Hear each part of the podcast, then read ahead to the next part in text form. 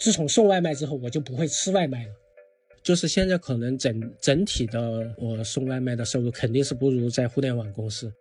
我大概一天可能跑四五个小时，然后一个月下来可能就五六千这样子的。呃，其实外卖小哥他其实也是希望天寒地冻的，就自己可能稍微更受不了一点，但是那个单价呃那是真的会高一些。晚上的时候其实还有个东西送的比较多，呃，可能就是情趣用品，真的有情趣用品特别多。其实这一天可能最赚钱的不是外卖小哥之类的，是捡垃圾的。收割幸福就是在垃圾桶捡花，有据说有人捡到戒指，还有 还有 iPhone 啊之类的。我自己的选择上其实还没有自洽，其实也还是会有一定的迷茫。呃，比如说送外卖，你不可能一直一直送外卖送下去的。一个工作稳定的工作，或者自己营生，要不自己做点什么事情，或者创业。能够保证不会再失败吗？Hello，大家好，欢迎收听二维码，这是一档科技评论播客，我是主播 Break。不久前我在刷朋友圈时，看到一位十多年前的老同事陈涛送外卖的照片，当时感觉有些诧异。在我的记忆中，陈涛的人设和外卖小哥可是八竿子打不着。陈涛是四川大学哲学硕士毕业，曾经在国内两家知名媒体担任过文化记者。他曾和王猛一起在北戴河游过泳，也跟访过黄磊拍话剧。他还多次去西安和贾平凹聊文学创作，拥有过许多你能想象到的记者与公众人物近距离打交道的高光时刻。离开媒体后，陈涛还担任过公益组织的光号负责人，做过汽车、食品行业的公关策划。和很多来北京工作的年轻人一样，陈涛在好得过行业摸爬滚打十多年之后，也陷入了某种程度上的倦怠和迷茫。他为什么选择了送外卖，而不是继续找一份办公室的工作？在骑上租来的小电驴之后，他看到了这个行业哪些不为人知的一面。我想他的选择可能也是未来许多人，包括我自己都会面对的问题。所以今天我们请来陈涛，一起聊聊外卖员这份工作和当下。工作的困局，陈涛好，给大家打个招呼吧。Hello，大家好，我叫陈涛。我记得陈涛应该是一一年毕业的，然后他毕业之后呢，就到了我之前工作的中国新闻周刊。那个时候，陈涛应该是二十五六岁，是吧？能不能跟大家分享一下这个你从毕业之后到北京这十多年的一个大概的工作经历？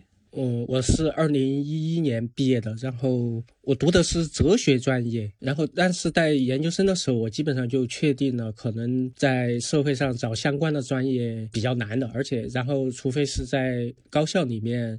当老师，然后如果要出来的话，找相关的专业，可能我觉得媒体就相当的就比较合适一点。然后从事做记者啊，也是观察社会，同时也是文字工作者，然后觉得比较合适。然后毕业的时候就来北京做媒体，然后到了新闻周刊。那其实后来才发现，可能在新闻周刊工作的这五六年，算是我时间呃比较长的一个职业了。毕业之后就来北京做记者，做了大概六年左右。然后从新闻周刊离开之后啊，呃，就做一。些些呃新媒体，然后还有公关行业就比较复杂一点了。后面的经历可能就相对就没那么稳定，就更复杂一些了。互联网企业，然后还去了，就是在水滴公司，大概有一年多。呃，再后来就也参与了创业，但是创业的话刚好就遇到疫情了，然后哦也比较波折，就不是很成功。到去年的时候就是出现了失业的情况，最后就开始送外卖了。大概去年十二月份的时候。就是疫情，就是最最高峰的时候，最严重的时候，因为当时可能到处都比较那个缺外卖小哥，我当时就决定就是自己阳康之后也去送外卖这样子的，就有这样一个契机，然后就开始送外卖了。比如说你当时决定送外卖是怎么考虑的？嗯，就是因为还有其实还有很多其他的那种呃零零工性的工作可以做嘛，就因为它相对来说呃门槛比较低，然后也不那么劳神费力嘛。因为可能平时我还会接一些稿子写。写一些呃公关稿啊，只以公关稿可能为主，因为之前可能接触的呃影视行业的公关稿，接触的他们的经纪人啊、公关公司啊比较多，然后会写一些稿，但是很多东西其实并不是自己喜欢写的，而且写的就非常的公关，然后。有时候会有一些的抵触或者叫排异吧，因为可能从做记者之后很长的一段经历，其实我发现自己在思想上和身体上都出现了一种排异的那种那种感觉，然后就想试一试做送外卖。因为我可能本来也是农村出生的，其实对体力劳动没那么排斥。然后家里面觉得他呃也觉得就是说你又不偷不抢，你只要是不伤天害理都可以干。我们家里面其实还是比较开明的，对家人其实倒也没什么建议。他们可能对互联网公司这些也不是特别的懂，然后就觉得你只要不干伤天害理的事，那都是可以的。我当时有一个前同事，他要去那个美团上班，然后他他父亲非常不能理解，说你为什么要去送外卖？后来他跟他爸爸讲，他解释，他说他不是送外卖，是来公司干别的事情。那在那个如果做一个外卖员，需要做哪些基本的入门功课呢？比如说你要准备好哪些东西呢？基本的设备肯定是要准备的，电瓶车，还有就是穿戴的那个基本的设备。呃，不过这些外卖平台它都可以那个租赁，比如说电瓶车其实都可以租，因为你租的车可能比较抗摔啊。自己买的车其实买一个新车的话，其实刚开始不是太合适的，因为新车可能你会小心翼翼的，而且怕摔，而且刚开始可能骑的时候真的会容易摔。我刚开始的时候其实是有摔过两三次，稍微严重一点的，就车车就直接飞出去了，或者撞到路边啊之类的。是因为速速度太快了吗？一个是速度太快，还还有一个可能是技术刚开始没那么好。就我都有一段时间没有骑电瓶车了，有有有好多年没骑电瓶车了，会有一个适应的阶段啊。你租的车的话，就随便随便干了，对吧？是不是那个租的车还可以换电，也比较方便？如果是你自己的车，换电也不太方便。对对对，自己买的车的话，换电的话也没那么方便。你即使自己买的车，你还得租电呢，因为那个外卖小哥一般一般在外面跑的时候，就是是可以，你租了电的话是可以随便换电的，就是电一电池没电了，马上可以换下来。这比如说你的租车的成本大概是多少钱？是按月结还是什么？呃，一般是月结嘛。呃，因为我发现好多小哥他其实都是租车，租车加租店，两个加在一起，一个月大概是六七百块钱的样子。那你去年十二月到现在二月份，其实不到三个月哈，那这三个月你感觉你整个收入情况怎么样？其实你是属于兼职性的外卖是吧？不是全职的。呃，对我算是属于兼职的，因为这个外卖它分为众包和那种站点类的，主要分为这两类。呃，众包就是兼职的，你可以就是自由跑手，就是你自己加入，没有去站点。站点那种是呃比较全职的，就是跟打卡上班一样，就早上八点要跑到晚上十点这样子的一个工作制度。但是站点那种的话，可能稍微更更多有一些保障或者有一些培训。如果是我们这种众包的兼职的，你是要他还是会在网上有一些简单的培训的，就不是很难。你看一遍那个视频或者是文字，呃，基本上考试。就过了，我我就是这样过的。我可能用一两个小时就把它全部考过了，就看完一遍就考过了。它就是会有一个简单的培训啊，就非非常容易的一些交通规则啊，还有就是关于收入方面，就是你跑怎样的单，多少收入这一个计算的啊，各方面的一个很简单的一个考试。就是说你你变为现在目前一个零工状态、兼职状态工作的时候，你的这个消费习惯或者你在嗯消费的时候会有一些顾虑吗？有些调整吗？哦，会有一些调整，因为自己的收入会降低的，就可能没有以前那么大手大脚，想买什么就买什么了。就现在可能会缩减一下开支啊，包括吃饭的习惯，可能呃，其实最大的一个变化其实就送外卖以后，一般的外卖员都不会吃外卖了，因为他们送过的地方，呃，因为他们看到过的那种外卖太多了，比如说有一些餐厅。并不是特别的达标或者是卫生的，但是用户不知道啊。我以前可能不送外卖的时候，或者自己点外卖的时候不知道啊，我会有意识的自己不会去吃外卖了。你会看到有一些店铺，嗯，它价格不高的，很多外卖员都在那里吃饭。就外卖员他宁愿线吃线下的店，他自己都不太愿意点外卖呢。有，特别是晚上的时候，大家点外卖的时候一定要小心。就是你没去过实体店的那种，你最好不要点。他有的晚上的时候，他就纯粹只做外卖的，他只做外卖单，他会在那种租的一个那种比较集中的地下室也好，或者是工作室也好，集中的只做外卖这种产品吧。就是这种，大家可能要要小心一点。他他们的卫生条件。没那么夸张，会出现偶尔有一个老鼠跑过去的那种情况，我反而是看到过。即使它是品牌的餐厅，它很有可能也是挂牌的，我就亲眼见过，就是两家店，呃，不同的地方两家店嘛，但是另外一家店就是只做外卖的那一种的，然后它的条件就是非常差，就是跟那种实体店的天差地别。虽然他们是同一个名字，价格也是一样的，什么都一样的，就是地点不一样，就只做外卖的那个地点就卫生条件就比较差。说这一点大家其实也也要小心一点。所以说你会看到很多外卖小哥自己是不吃外卖的，他宁愿自己回家做饭，或者是去那种比较便宜，然后大甚至有一有一些店，他专门很多外卖小哥都在那里吃。那你这个就可以放心，这家这这家店你也可以吃。你自己点外卖了之后，事实上你自己做饭的更多了，是吧？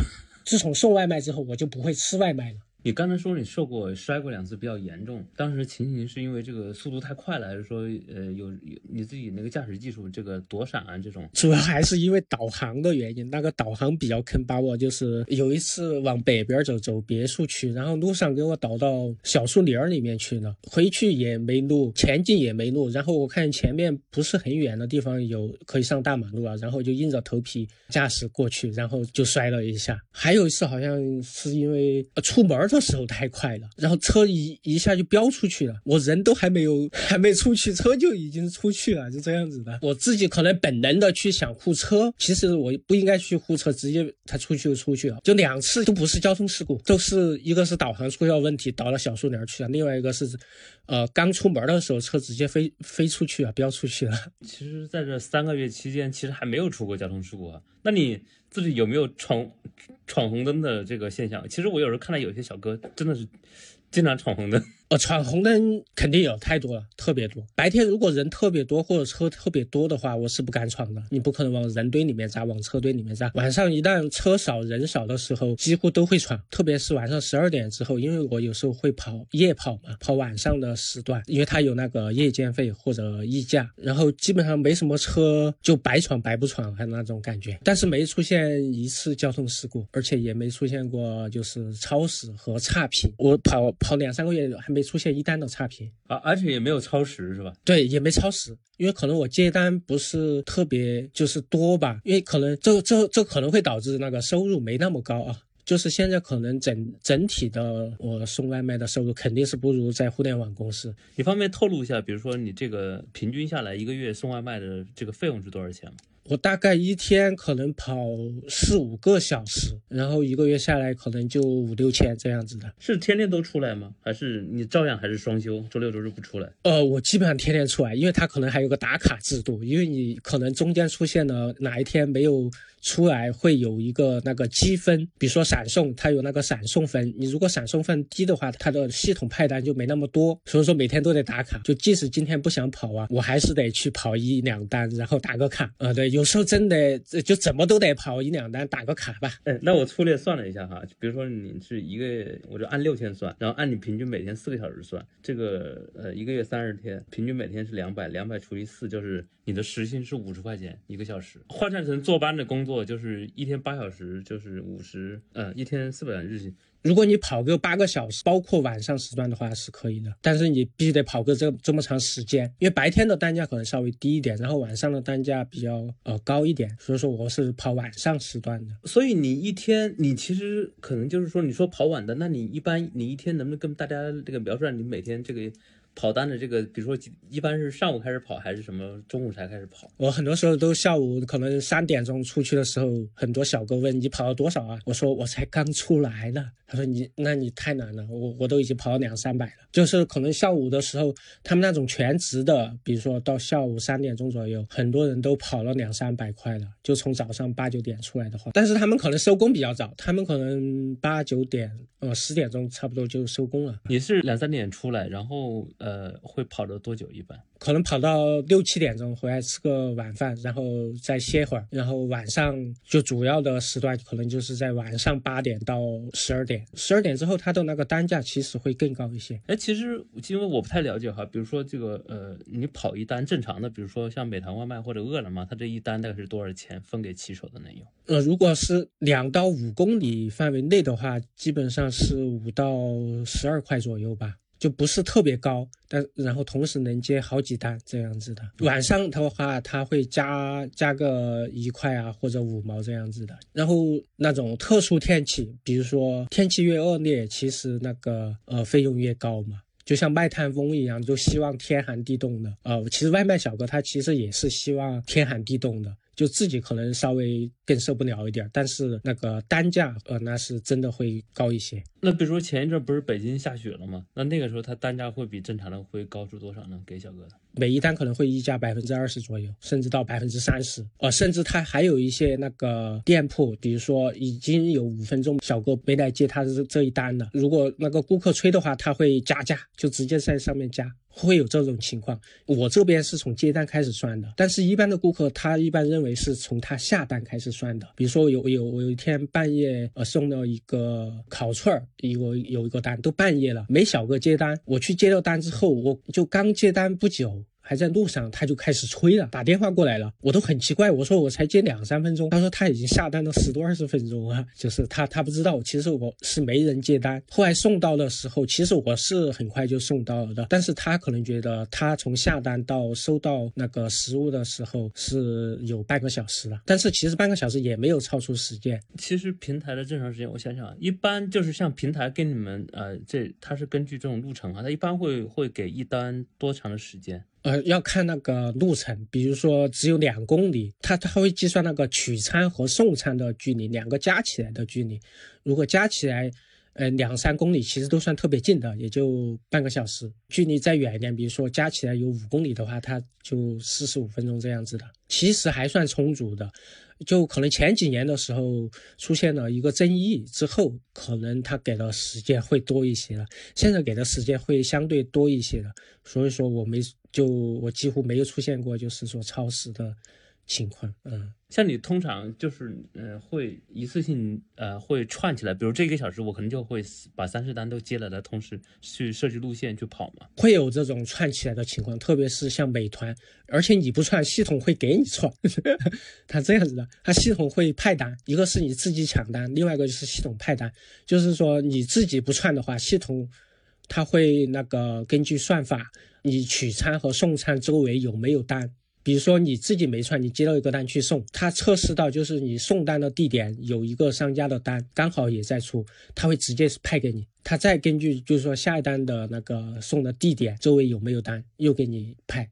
这样子，他会帮你串。你平时还跑跑闪送，类似这样的？对我，我其实还会跑闪送比较多，因为闪送有一个特点就是，呃，它是一对一的，就是不能串单啊，不能就是同时接两单。但是其实也会有串单，就是你刚快快送完的时候，他会给你串起来。但是同时手上的单，它是就只能一单，因为它是专送嘛。它其实美团也有那种专送，闪送的话就纯粹是专送，闪送的那个价格会高一些。呃，比如说夜里的时候。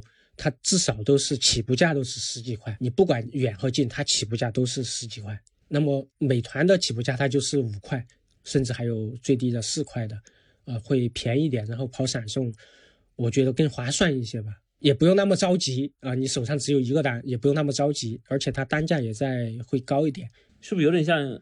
出租车司机有的就是跑市区的散单，那有的人可能就专门蹲机场，他一天就跑几单机场，就是相当于专车和快车的区别。那你现在就主要的这个收入也是来自于这个闪送这一块是占主要的吗？我主要可能还是闪送比较跑的比较多一些吧，就美团啊、饿了么跑稍微跑的少一些。而且你不能有时候会不能两个几个软件同时开，几个软件同时开的话，它个系统不一样。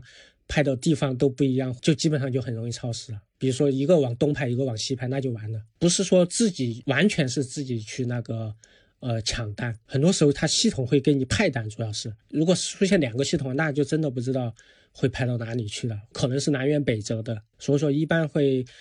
呃，只开一个软件。你比如说你在跑这些单的时候，呃，你像在外望京这单外卖跑的比较多嘛？比如说你在进出小区的时候，有没有呃这种门卫的刁难，或者说这种？肯定还是会有的，因为有的小区它至今还是不让就是外卖车呃进小区的，呃，但是其实刚开始的时候可能会会和保安出现一定摩擦，但其实我们大家其实都属于同类型的那种打工人吧。或者说都是可能算是体力劳动者，很多时候其实我还跟他们聊天也聊得比较多，他们其实也理解，因为他们比如说有一个高档小区，我可能刚骑车进去，然后走了一段，我还是出来了，因为那个保安在喊呢。他说后来我出来之后送完之后出来跟他聊天，他说会罚款。就有一些高档小区，就是外卖车进去之后，可能保安会对保安的工资进行一个罚款和。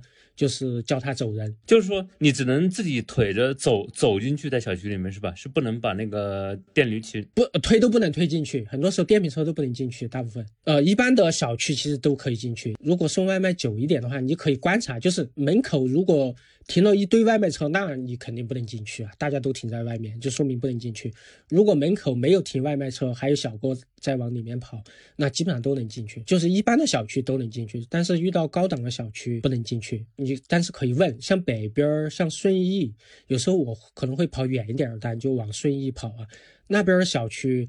那个呃，反而外卖车可以进去，因为里边特别大，太大了。有一次，其实一个保安心还比较好，他自己骑车带我去找那个别墅，呃，这样子的，因为我很有可能找不到，而且我即使找到，我出来的时候特别麻烦，呃，就会遇到一些情况，就是进去之后。我出不来了，找了半天。呃，是那边松河那个别墅区有些项目确实是特别大，那个小区里边可能都有上千亩。对，里面可能有一百多栋房子吧，每一栋就是一户嘛，因为它是那种低层的，呃，一独栋的那种别墅，呃，进去之后特别大，就有时候你都呃都找找不到地儿出来了，就找不到方向了，出就出来的时候比较麻烦，嗯，所以说我一般进那种比较大的小区会。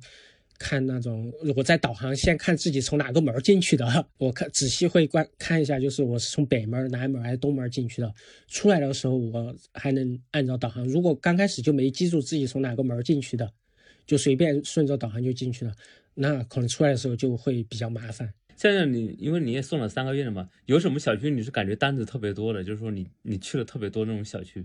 哦，望京这旁边九仙桥旁边有一个丽都一号啊，这些就去的比较多，因为它旁边可能一个是它也不是特别高档的小区吧，就还可以的一个新小区，呃，周围没也没菜市场，包括北边的一些别墅区，它周围其实是没有菜市场之类的，可能吃饭的地儿也少。呃，在你这期间还有没有碰到其他印象比较深的事情？就是跟客户也好啊，或者路上。也也有也有不少，因为我那个闪做主要送闪送的话，就是除了的就是送餐之外，它其实还有其他什么东西都可以送的。你送过什么很奇怪的物件没有？呃，其实大部分我自己会有一个分类，会送什么一，比如说文件类，比如说白天的时候送那种文件快递，公司和公司之间的那种快递文件，呃，打印的东西啊，呃，会比较多。然后还有钥匙，比如说晚上的时候送钥匙的比较多。啊，就是比如说像我我接到的好几个送钥匙的，都是老板，呃，下班回家了，然后店铺，比如说火锅店啊，一些他等着下班，没有没有没有钥匙锁门，老板的小区去拿钥匙，然后送到比如说街那种商业区的街区的那里，人家那个员工还在等着我，因为他要锁门回家了，比如说十一点半的时候这样子的。然后我就一般这种情况，我知道送钥匙的，我一般都跑得特别快，因为我知道有人在等我。还有的就是，比如说开门的，呃，之前送过一个护士家里的钥匙，他白天上班的时候可能，嗯，把钥匙带走啊，然后他家里面的小孩去遛狗，然后突然发现。嗯，可能没带钥匙，就就钥匙可能在家里，他自己忘了带，然后自己把自己和狗就落在就是外边了，然后外边就吹着风，特别冷，他就在门口等着。然后我送过去的时候，人家都表示还是我感觉他们还是就是发自内心的那种感谢吧。我知道送钥匙这种绝对要跑得快一点，因为几乎都是在有人等。然后晚上的时候，其实还有个东西送的比较多，呃，可能就是情趣用品，真的有情趣用品特别多，就每到晚上十一点半之后。会有一些情趣用品，你是去那些情趣用品店取货是吧？什么橘色成人这些？好消息，好消息！二维码见听友群了，为尽快回笼粉丝，所有主播上班摸鱼陪您聊。进群还能了解二维码最新活动动态及选题展望。进群请认准微信个人号二维五码全拼，二维五码全拼，马小二恭候您的到来。对对对，去情趣用品店取货，然后再送到呃用户家里面。还出现过一个就特别重的，老板和我把那个搬下来，我不知道是啥东西，就特别重，但是它是情情趣用品店的，就特别重的，不知道是啥，重到就是我可能送过最重的一单，但是没多远，可能就一两公里，就老板也没加价，他说反正都有夜间费，又没多远，就不给你加价。我感觉特别重，都有点像是那种水泥砖头啊之类的东西了。还有的可能用户还还会出现这种用户，就是可能发件人和收件人可能他们的关系有点暧昧，或者是收件人他不太愿意收的。我就我出现过一一个就是就发件人他不知道那个收件人的详细地址，就只知道是个小区。然后我到那个小区给给收件人打电话的时候，他也特别不耐烦，而且不太愿意接收。所以说我会可能会猜测他们的关系可能不是那么那么能拿出来说的那种关系，而且一方是男的，一方是女的那一种，就我猜测会不会有第三者啊之类的。哎，在刚刚过去的那个二幺四这一天，有会有特别多这个情人节的闪送的花什么的吗？啊，真的特别多。就是刚刚过去的二幺四，从往年我不知道来对比，我我不知道去年的情况，但是可能他们说跟前几年情况会少一些，但是整体上来说，这一天整整一天，我送花还有蛋糕的特别多，然后整整整这一天，比如说二月十三号白天是没有溢价的，二月十五号白天也没溢价的，但是二月十四号这一天整天都是溢价的。然后平台它会也会有活动，比如说送花，它会有额外的补贴。嗯，真的真的有补贴这样子的，但是送花因为得格外的小心一点，还包括蛋糕。我在三里屯，我当时好像晚上的时候七八点钟的时候在三里屯送了一束，又送第二束这样子的。然后当天在三里屯也看到，反正也比较热闹吧，啊，很多人都捧着鲜花这样子。然后我就作为一个护花使者，就是送花的这种。其实网上第二天好有一些公号的推文也在说，其实这一天可能最赚钱的不是外卖小哥之类的，是捡垃圾的。收割幸福就是在垃圾桶捡花，有据说有人捡到戒指，还有。还有 iPhone 啊之类的，这种情况是不是呃收花的人其实也不想要这个花，就直接给扔了？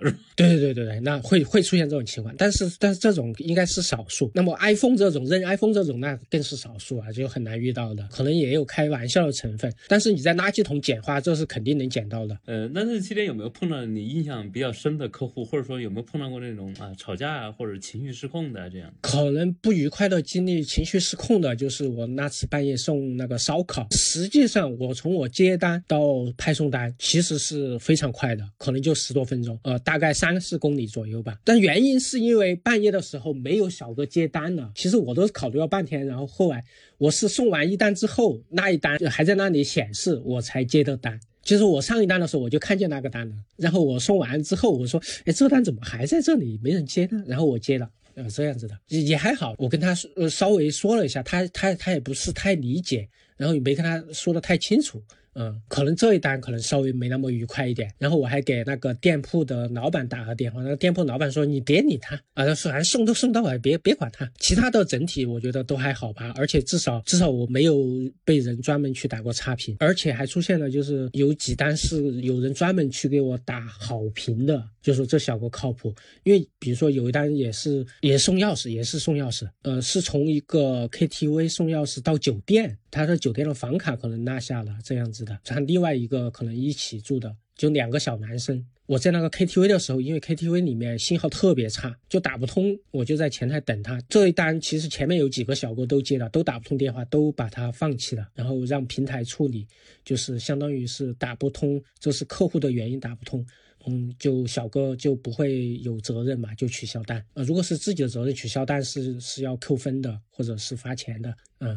这样子的，然后因为他是客户的电话实在打不通，然后我我我我打不通，但是我在那里等他。因为他他自己叫的闪送，他应该知道要要出来送东西吧，对吧？因为他毕竟自己叫过闪送，他应该记得就出来了。然后我再给他送，很快就送到了那个呃酒店，就是房卡一张房卡。然后他后来我我我我觉得应该是他专门去给我打了一个好评，因为他打好评的时候有一句话说是耐心等待，所以说我猜肯定就是那一单。这个时候是不是也有一种就是因为讲工作价值，其实有一条就是说那种被需要的感觉啊，就是真的提供了价值服务，这种还是有的。其实是可。可能送外卖有我我有时候会觉得可能比我之前做的有一些，比如说自己不喜欢的公关公司的一些公关稿啊之类的，我可觉得可能自己反而更有价值一些，被需要的价值，还有成就感，还有那种愉愉悦的心情，可能会比之前的会强一些。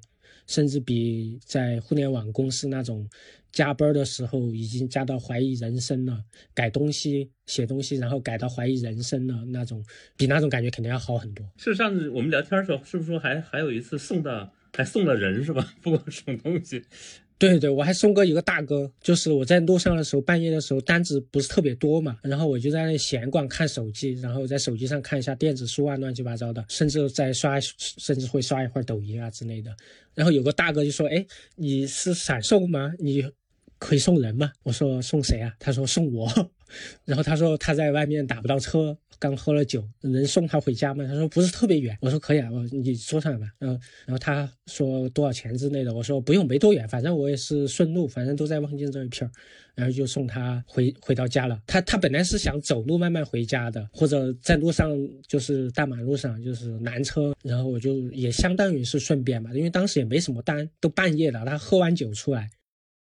我在想，就是只要他不要吐到我身上就好了。这人喝的很大，呃，最后还好，还好啊，也也喝的不是特别醉。这种其实是有风险的，你想过没有？就是说他有可能忽然会有风险，会有风险。对对，特别是喝了酒的，你万一把人家摔着啊，或者怎样子的，或者发酒疯啊之类的，是甚至吐到我身上，我觉得我风险也挺大的。就吐吐我一身的话，风险也挺大的。最后还好，因为毕竟其实都是陌生人在外面。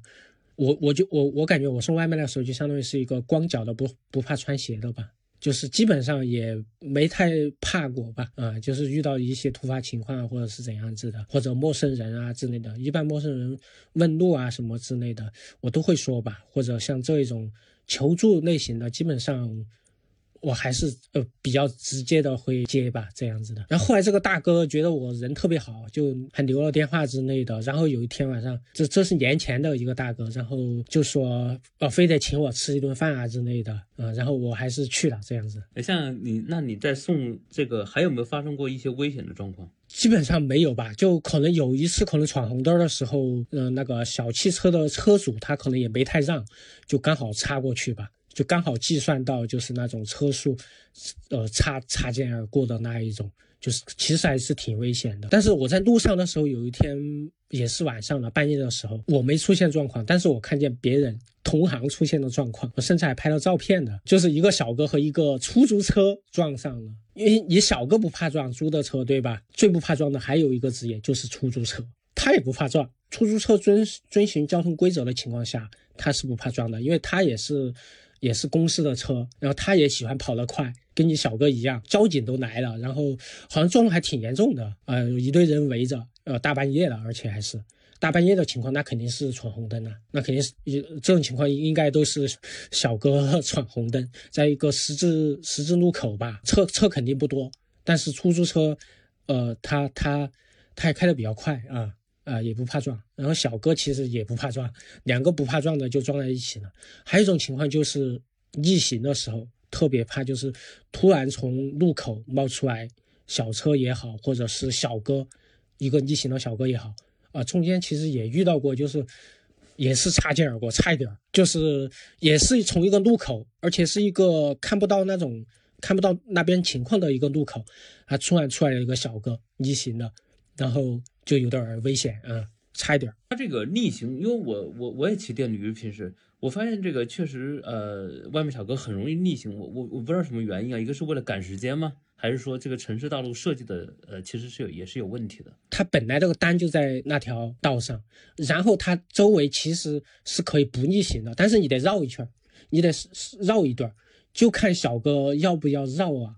绕得远的，甚至可能长达一公里左右，也不会特别远。其实也不会出现，就是你不逆行会绕两公里，不会出现超过两公里以上的，啊，最多也就一公里吧，甚至几百米。我有时候其实也没绕的，我有时候也会逆行，就稍微骑慢一点。你毕业之后好像一直都是住在草场地啊，反正就朝阳这一带哈。嗯，那你其实你在做做骑手的这三个月时间，你对这个地方的了解，你觉得有变化吗？就是说以前没有看到一些边边角角。哦，其实变化不是特别大，就可能这一些年这几年，呃，望京的互联网公司比较多了，然后现在可能又会出现一种情况，就是互联网公司的寒冬可能又来了。嗯，你是能感觉出来是外卖单也变少了，是吧？然后我感觉年后的单比年前要少一些呢。呃，反正不知道为啥，反正我从我这边的闪送的显示是，还有就是包括甚至美团的显示是这样的，就是年后的外卖单，包括送东西的单或者送文件的单是比年前少了的，是真的能直观的感觉出来。包括它系统派的也没那么夸张，没那么频繁，不断给你派单，不断给你派单的。你刚才说过你呃这个干过干过好多工作哈，那如果其实给外卖员这个工作呃这个骑手这个工作打分的话，你觉得跟会打多少分？然后跟其他你做过那工作相比，你觉得从一个呃。它的价值啊，或者你自己的主观感受来讲，它是处于一个什么样的水平？如果从自己自我感受，或者是呃感觉，或者满意度啊，或者是幸福度来来愉快的这种程度来打分的话，估计外卖呃送外卖，我觉得能打九分左右吧。我觉得还是比较愉快的。呃，公关公司可能打五分，呃，媒体的话，我做记者的时候，我可能会打七八分，但是可能外卖小哥可能我能打到八九分左右。但是就是说，这是你。工作以来，这个从事的幸福感最高的一个职业是吧？对对对，但是是收入最低的，它会出现这种情况。即使我一天跑够八个小时，他的收入也只有一万多一丁点儿，或者一万块钱左右。那你觉得他这个劳动强度呢？因为你其实是相当于，你比如说你以前在互联网公司，可能一天工作要超过十个小时哈，或者说在公关公司可能比十个小时还要多。那这种疲劳度呢？或者说你觉得自己的承受能力？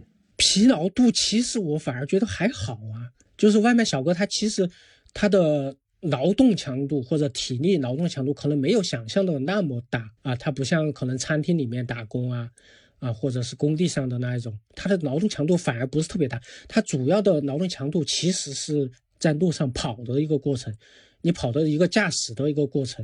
他其实在路上的时候，其实很多有人问过我，就是可不可以听歌？我说不能听歌，因为你听歌会。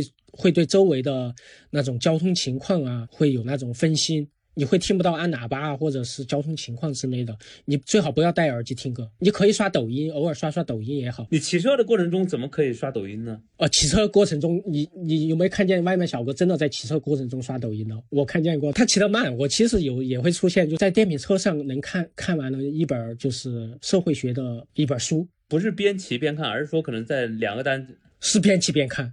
那把字儿调到多大才可以边骑边看？看完一本授业书，就正常大小。因为我出，我发现我很多时候会看那种导航啊、路线啊这种，我有时候就偶尔也会看看书这样子的。就特别是晚上的时候，没那么忙的时候。我关心的是，你看的这个过程是你骑着车时候正在看吗？还是说是因为你晚上这个路况比较好吧？就是说没有什么车。路况比较好的时候，但白天的时候一般不会。白天如果很多单，最好都不要戴耳机，因为路况比较复杂。白天的路况，特别是上下班六点的时候，那路上的人有时候连连电瓶车都堵，都堵上了。那种路况比较复杂。而且我为什么会骑晚上不骑白天？就是因为白天的路况比较复杂，而且骑起来的那种。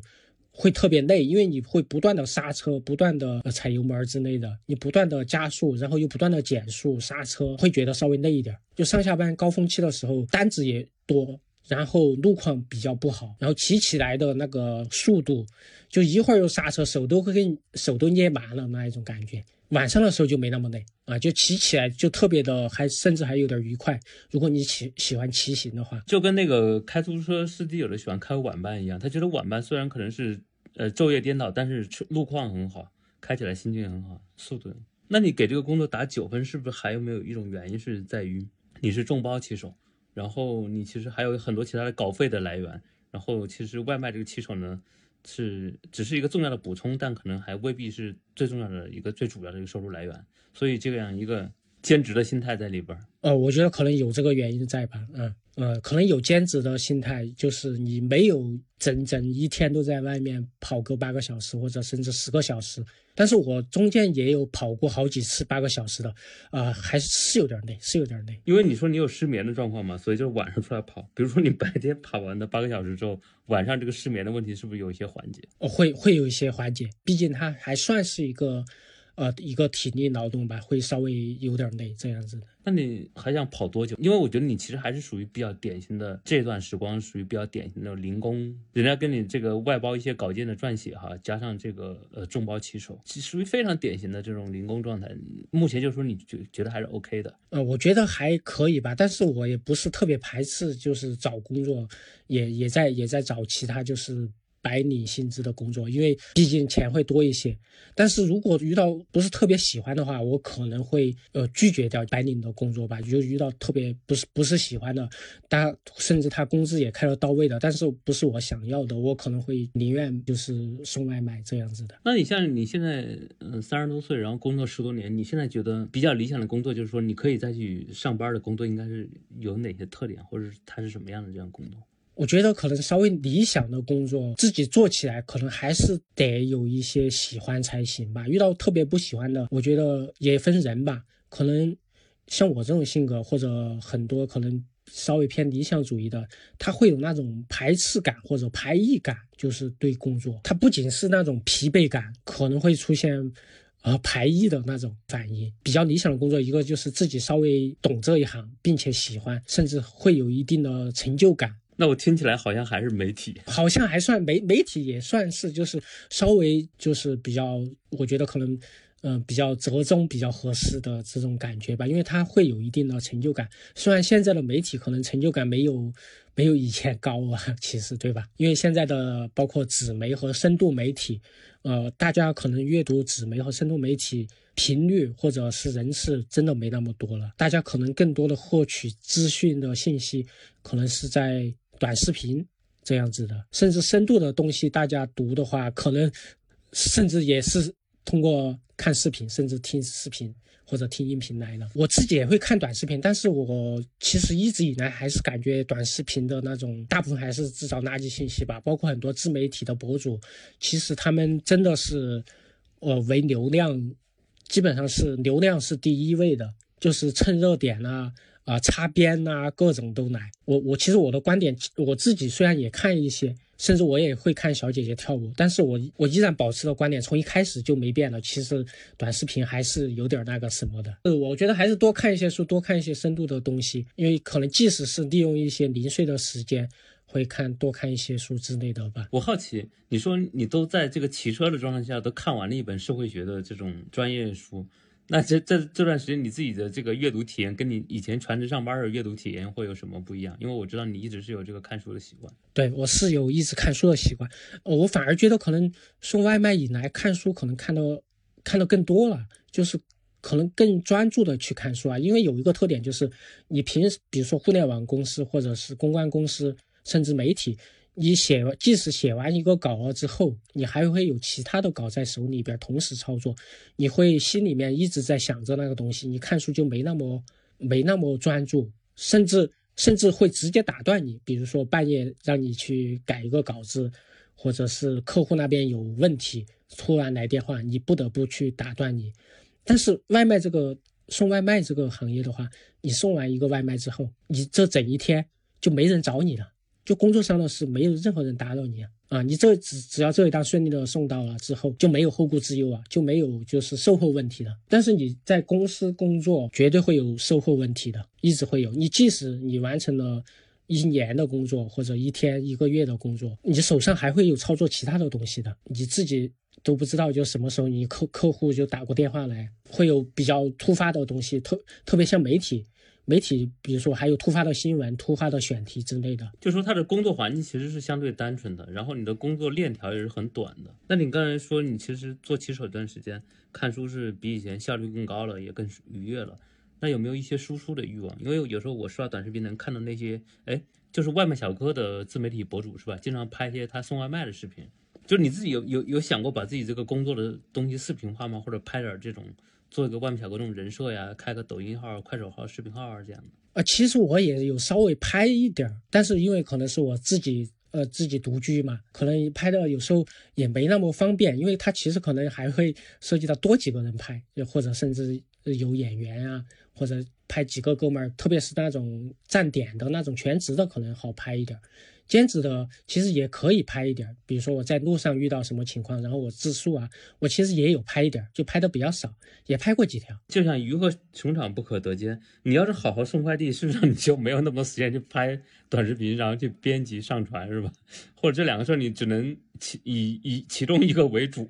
呃，其实一个我其实我也看到过同类型的，就是小哥拍视频，甚至高学历的，甚至是有炒作的嫌疑。比如说那个浙大博士送外卖的那个，其实我觉得可能有一定的炒作的嫌疑。他真正送可能没送几天。还有一个人大的一个法学硕士律师也送外卖的，他其实大部分的时候都在拍视频，甚至晚上直播，但是他直播是那种连麦的直播，不是说他直播他送外卖。我觉得他。而且他的衣服都还特别新，我觉得他应该是炒作的，但他的确可能是有这个学历，有那个呃有比较好的学历，或者是以前从事过比较好的工作。但是我觉得他送外卖真的只跑了几天，做了一个人设，对，做一个人设，对对对，我觉得他们有很大的程度是有很大炒作的嫌疑的，包括那个浙大博士送外卖。啊，也炒得比较厉害，甚至上过热搜，甚至学校也去找过。然后他还涉及到一个就是导师制度，因为导师不让他毕业啊，说论文之类的，还涉及到一个导师老板制的一个现象，就是可能导师的那里上过班儿，帮导师做项目，然后不是太顺利，然后导师不让他毕业，然后他就去送外卖。它会涉及到更多的一个社会的一个东西，或者教育制度的一个东西。但是他真正送外卖，我觉得他没送多久，送的没那么多，甚至都算不上兼职，有一些炒作的嫌疑。就是他们就全职去做视频了，我感觉是这样子的。最近像 Chat GPT 也非常火哈，应该是两年前有篇文章叫《困在系统中的外卖小哥》，非常非常的火爆。后来甚至推动了一些平台改进他们的算法。嗯，那那你做骑手这段时间？嗯，你对这个外卖平台或者说闪送平台它的算法有什么一些感受？呃，其实也有一些感受，包括就是前几年那个困在系统中的外卖小哥这篇文章出来的时候，人物出来，人物杂志出来的时候，我当时就马上就看了，我都感觉这篇文章要火。然后其实从那之后，其实包括美团这些外卖平台，它都有一些稍微的一些改进。那具体来说就是时长给你增加了，但真正的算法它是没有特别的去人性化的一个更改的，它甚至是会加强了。呃，送到一个地点的时候，算到你可能还有一两分钟，可能就会到那个顾客那里了，快送到啊，他马上就给你拍单。他不知道你在那个小区会找楼啊，会比较麻烦之类的，他他不管的，他直接给你先给你拍一个再说。他的算法他其实是完全不考虑。意外情况也不考虑小区的那种情况，甚至可能不不太会考虑就是逆行的那种嗯情况吧，所以说会出有时候会出现逆行，有时候是平台的那个导航和那个地图的导航。让你逆行的，会出现这种让你逆行的情况啊。之前还出现过，就是让你穿墙的那种情况，就是横过去穿过墙而过。现在其实呃出现那种穿墙或者穿那种高速公路的那种情况很少啊，几乎没有啊。就是它稍微改进了一下吧，就是修复了一下 bug 吧。但是它还会出现，就是说不会出现，就是呃会计算就是具体的那种小区的情况啊，或者是你有意外的情况啊。之类的，它不会算进去的。它就是，除非你自己下线，然后你或者是上报，就是通过人工客服来上报，就是意外情况。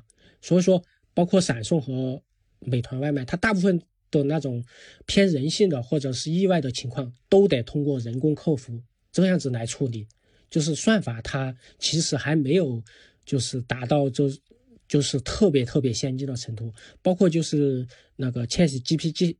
GPT 我其实也有关注到嘛，啊，也也玩过试了一下，啊，我觉得它其实的智能程度还没有特别的特别的高，它其实可能更大程度它是一个搜索引擎的功能，把互联网还有用户的呃一些包括一些知识型的一些东西的一些材料，它给搜索出来，并且把它就是很好的整合。它先是人那个自然语言处理嘛，就它能识别你的语音或者文字，然后它再通通过搜索引擎再把资料进行整合。其实我觉得也没有特别的那种说是 AI 可以完全的取代人啊之类的，还没有特别夸张。因为可能我们前一些年其实就经历过，就是 AI 打败那个李世石嘛，对吧？打败围棋选手嘛，打败围棋选手的冠军嘛，这种情况其实十年前就出现过这种情况了。那你觉得这个算法，你觉得它算是一种很难受的规制吗？就是或者说这些平台的算法你是可以接受的，就是也许有一些不完美。哦，有有一些不完美，但是基本上我还算是能接受吧，因为它至少是一个非常好的一个辅助的工具。所以它这个规制跟你之前在公关公司啊，或者说在互联网公司感受到那种规制是不一样的，是吧？因为这个平台也好，算法也好，包括 Chat G GPT 也好，它它首先是个工具。但是我们在那个公关公司也好，互联网公司也好，我发现就是好像把人也工具化了，会出现不好的感受或者不好的工作体验。就是在讨论的时候，就是工具它是工具，人是人。你工具可以非常的好用，就是算法非常的甚至苛刻也好，因为它毕竟是个工具。但是你不能把人也。特别的工具化，就会发现可能很多呃互联网公司，包括一些刚刚兴起的创业型的互联网公司，它也会特别功利的去把人也工具化。而其实现在的很多制度，不管是 KPI 还是 OKR，事实上它最后的。他都所谓叫完成目标，他其实不是把人作为最终，他是还是把他的营收、收入、赚钱这件事情放在最终。而且你自己是学哲学的，是会不会你自己会对这种人的异化呀或者工具化会格外的敏感？我可能会不仅会敏感，我自己也会去思考其中的原因、原理，甚至会去讲出来，甚至会跟领导讲出来。啊，比如说有一些互联网公司，他们的那个企业价值观，或者天天喊的口号，或者老板画大饼的时候给大家灌输的那种理念，都是特别的人性化，或者是企业关怀，都大家都讲那种人工关怀或者员工关怀这种东西，对吧？但是具体到 KPI，具体到工作时时候。包括加班的时候就没那么人性化了，对吧？就会出现这种，我觉得他可能就是就是在扯淡，就是有时候在跟我们讲理念的时候，开会的时候就是在扯淡啊之类的。我可能会直接跟他，我会直接怼他，会出现这种情况，会出现就是说，就是把我们当工具啊，对吧？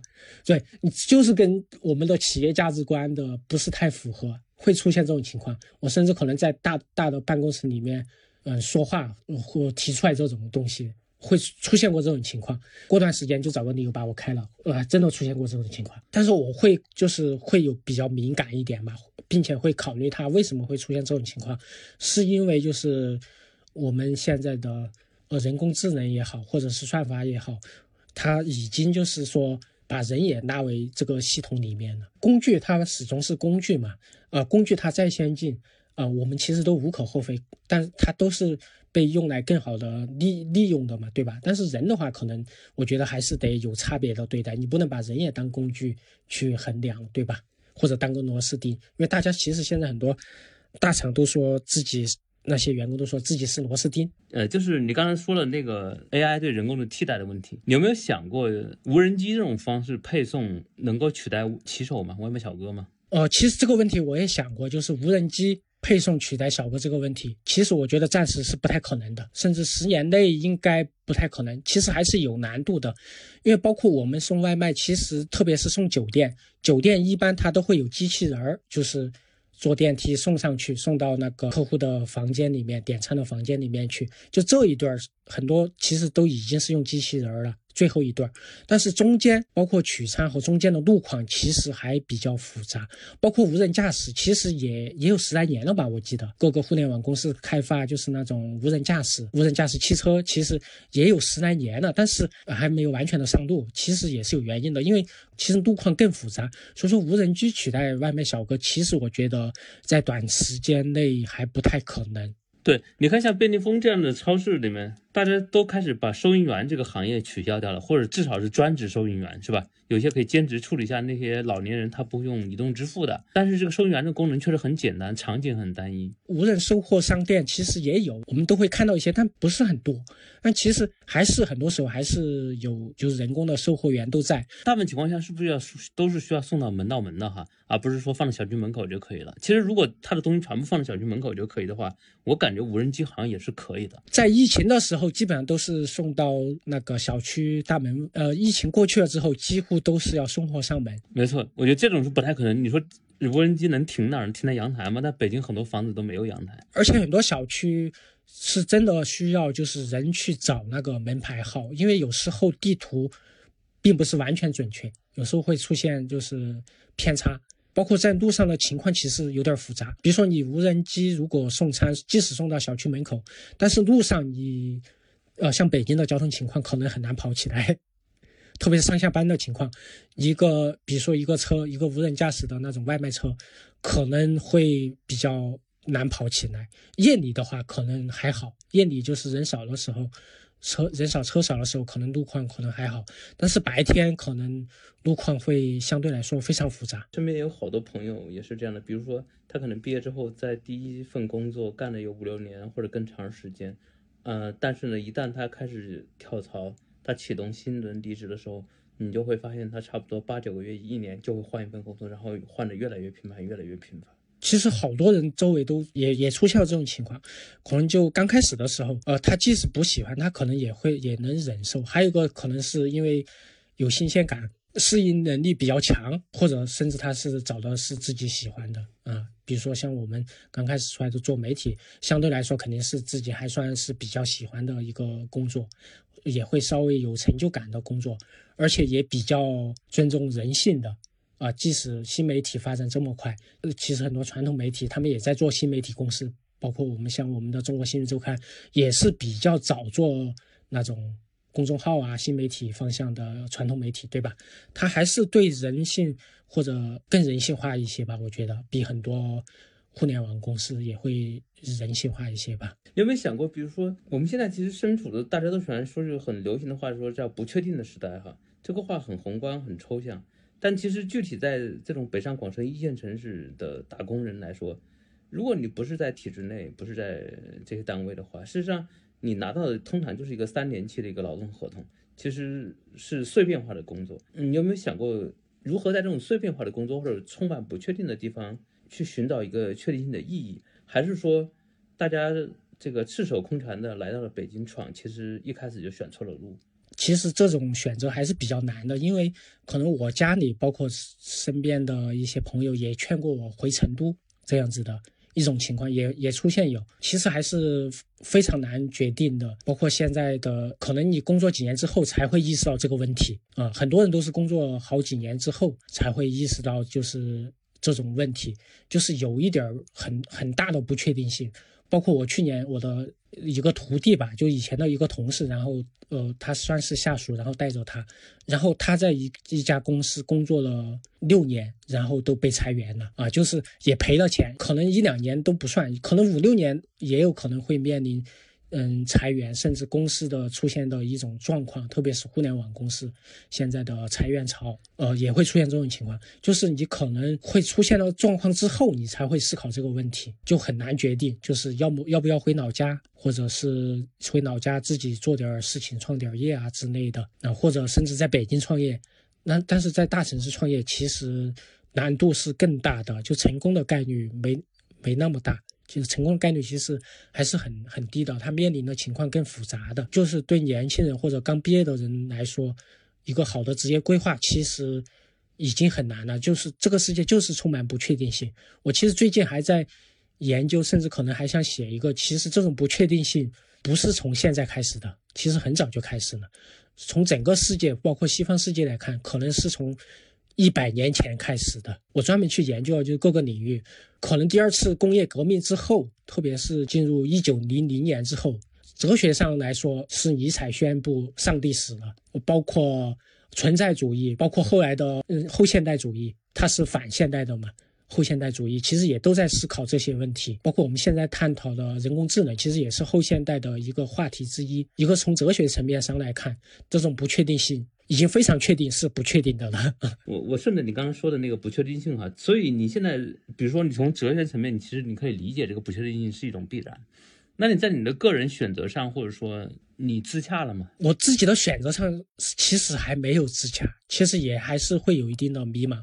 呃，比如说送外卖，你不可能一直一直送外卖送下去的。一个工作稳定的工作，或者自己营生，要不自己做点什么事情，或者创业，能够保证不会再失败吗？其实我自己其实也是比较迷茫的。我相信可能很多年轻的年刚毕业的，可能都会有这种感觉吧。啊，甚至可能中年危机还会出现这种情况。比如说，我现在自己面临一个危机，就是过了三十五岁了，我不知道会不会有大环境的原因，反正我感觉是跟之前找工作是没那么容易的。之前其实真的很多地方都抢着要，就三十五岁之前，呃，新媒体公司也好，互联网公司真的是抢着要。但是这两年，我不知道会不会有大环境的原因，我觉得前几年职场对三十五岁以后的人还都是有歧视的。会有歧视。但是我前几年可能就感觉找工作真的太容易了。我即使辞职，我我找下一份工作马上的，对吧？三十五岁之后的人人会更难了。但是我二十六岁才研究生毕业啊，我的黄金期就这么短吗？那其实还有比你更吃亏的人，他博士毕业，快三十岁毕业，然后来到了我最近还听说过个说法，不是三十五岁的职场危机，是三十岁。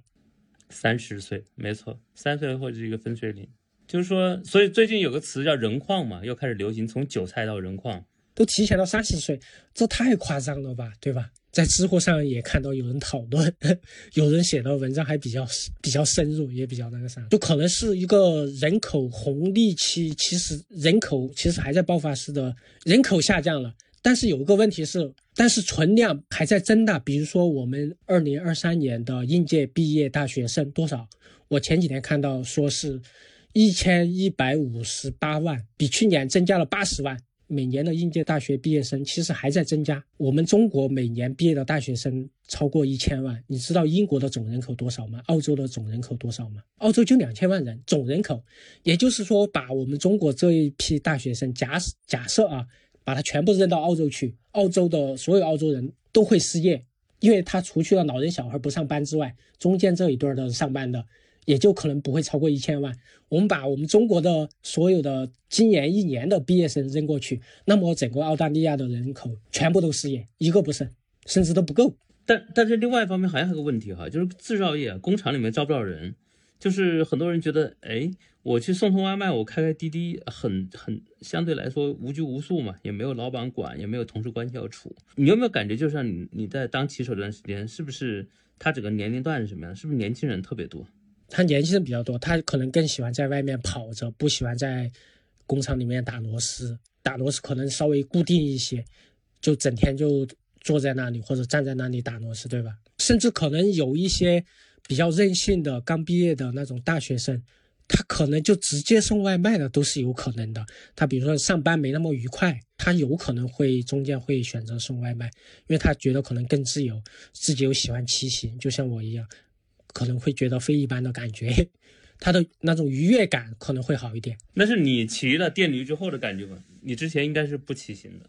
我很早之前骑电驴，然后摔过一跤，然后中间就不敢骑了，然后现在又骑了，是这样子的。好像我是在周刊的时候吧，就是之前有好几个同事，他们还来送过拐杖。来看我嘛？当时我是是骑电瓶车接前女友，然后飞出去了，就开太快了，一个转弯就直接飞出去了。然后从那之后把电瓶车卖了，然后不太敢骑了。嗯，其实你刚刚提到那个，我说的是年轻人愿意当骑手，也不愿意进工厂，嗯，甚至跟一毕业也也是这样的选择。然后很多人在两个两份工作之间，他找不到新工作的时候，他也会选择去当骑手。这样看骑手是不是他还真的提供了一种社会慈善或者社会公益这样一个功能在里面？而且他是给到了你一个有尊严的工作，是吧？你确实在劳动，然后我给你付钱。对他可能提供了，就像你之前说的那种有点像保底性质的那种工作，就是还是可以养活自己的，只要你肯跑，并且也基本上都算愉快，甚至比打螺丝或者去互联网公司。加班要要愉快一些，至少从我这方面，我几个月看到的是这样子的。因为你现在说也不排斥着找下份工作，事实上你也可以在这里再发一个广告帖，比如说你希望呃什么样的公司、什么样的职位呃你有兴趣去加入，你可以说出你的需求。我的需求可能还是不要那么太工具人吧，就是不要太那种当螺丝钉或者打螺丝的工作。其实我基本上也没那么排斥的。其实对工作氛围。还有工作成就感还是有一定的要求吧。我了解的陈涛是文笔非常好，也很有创造性，执行力也很强。所以各位无论是呃公关公司、广告公司，还是互联网公司，或者是其他的行业，你们有需要这样的人才的，可以评论区留言吗？还是或者通过任何方式联系我们？感谢陈涛，感谢大家收听本期节目。您还可以在小宇宙、QQ 音乐、苹果 Podcast、蜻蜓 FM、喜马拉雅。荔枝 FM 等平台搜索并订阅二维码，也欢迎通过留言、评论等方式留下您宝贵的建议。